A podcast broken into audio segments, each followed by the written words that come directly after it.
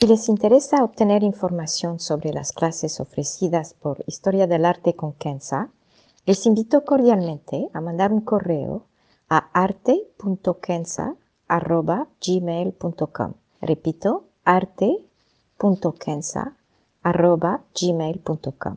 Muchas gracias. Historia del arte con Kenza.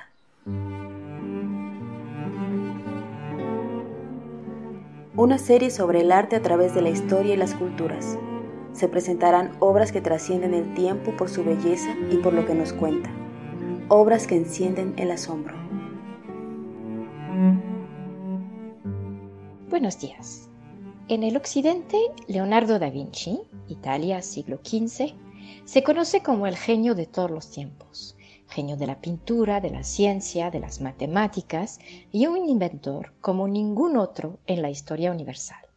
Hoy, si me permiten, les hablaré de El Jaziri, tres siglos antes, es decir, durante el siglo XII, quien es acreditado por haber inventado la robótica y, entre otros, el sistema de descarga del agua del inodoro, que hoy nos parece una cosa común y corriente.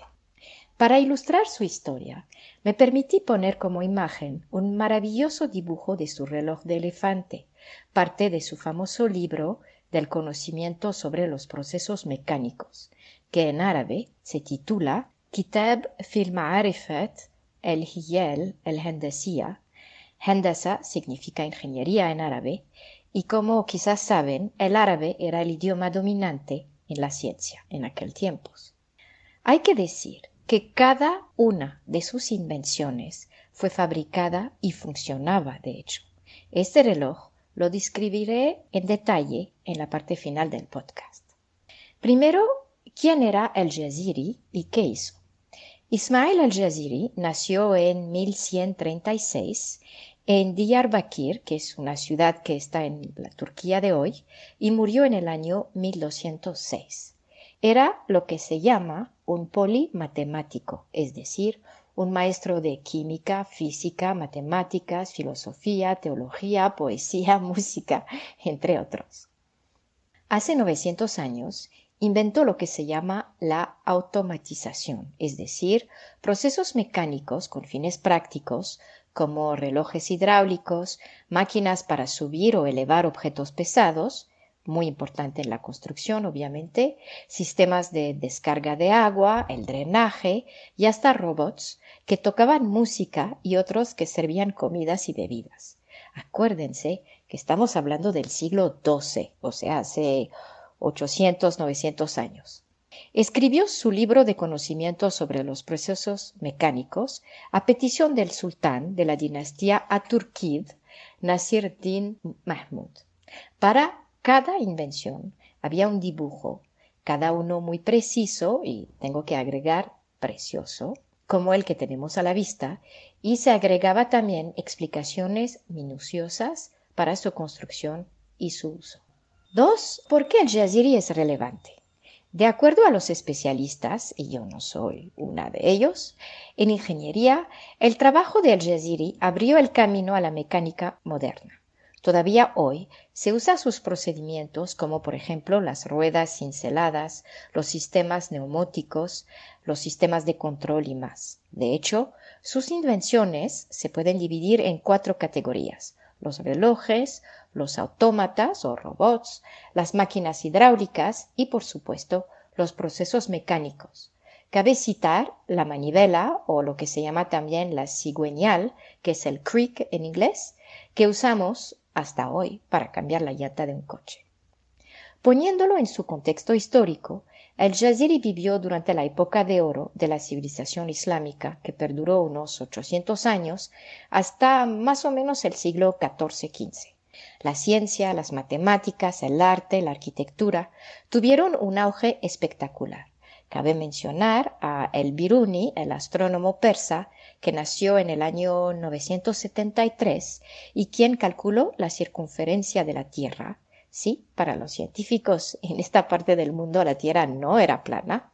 El hecho es que calculó la circunferencia entonces de la Tierra con una precisión que solamente fue superada en tiempos modernos. O también se podría citar a Ibn Sina, conocido como Avicenas, quien nació en 1980 y que se conoce como el padre de la medicina moderna, desde lo que se llama la medicina preventiva hasta la organización de hospitales y mucho más. Ahora, parte 3, el dibujo. ¿Por qué hablar de esto en un podcast de historia del arte? Bueno, primero porque a mí se me hace interesante y además ayuda a expander los conocimientos generales. Y dos, porque con este dibujo vemos que un objeto, por mecánico y útil que sea, puede ser bello. De hecho, todos los objetos de Al-Jaziri, que sea en papel o construidos, eran bellísimos. Por ejemplo, el sistema de descarga de agua del cual hablé al principio del podcast tenía la forma de un pavo real. ¿No les parece maravilloso? Ahora nuestro reloj de elefante. El dibujo data del año 1315 y fue hecho en Siria. Es parte de una copia del libro original de Al-Jaziri, cuyas hojas están esparcidas en varios museos. El reloj es particularmente complejo y tendría que agregar intrigante. Cada media hora el pájaro en la parte superior chifla.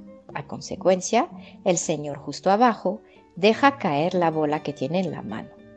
Esta cae en la boca del dragón, quien al bajar su cabeza hace que el señor sentado sobre el elefante baje su martillo y toca el elefante. Esto hace subir al agua tomando media hora y el proceso se reanuda automáticamente. ¿No es sensacional? A mí se me hace increíble. Les dejo con esta imagen fantástica, no sin antes agregar que al opuesto de Da Vinci, que dedicó la mayoría de sus invenciones a desarrollar y perfeccionar instrumentos de guerra, el Jaziri nunca inventó una sola arma. Tashakur. Muchas gracias.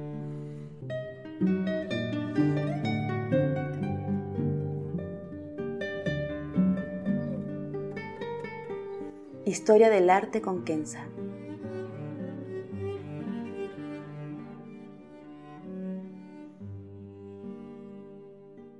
Para ver las obras que se presentan en este podcast y a la vez descubrir otras que podrían despertar su asombro, les invito a seguirnos a través de la cuenta Instagram Historia del Arte con Kenza. Gracias.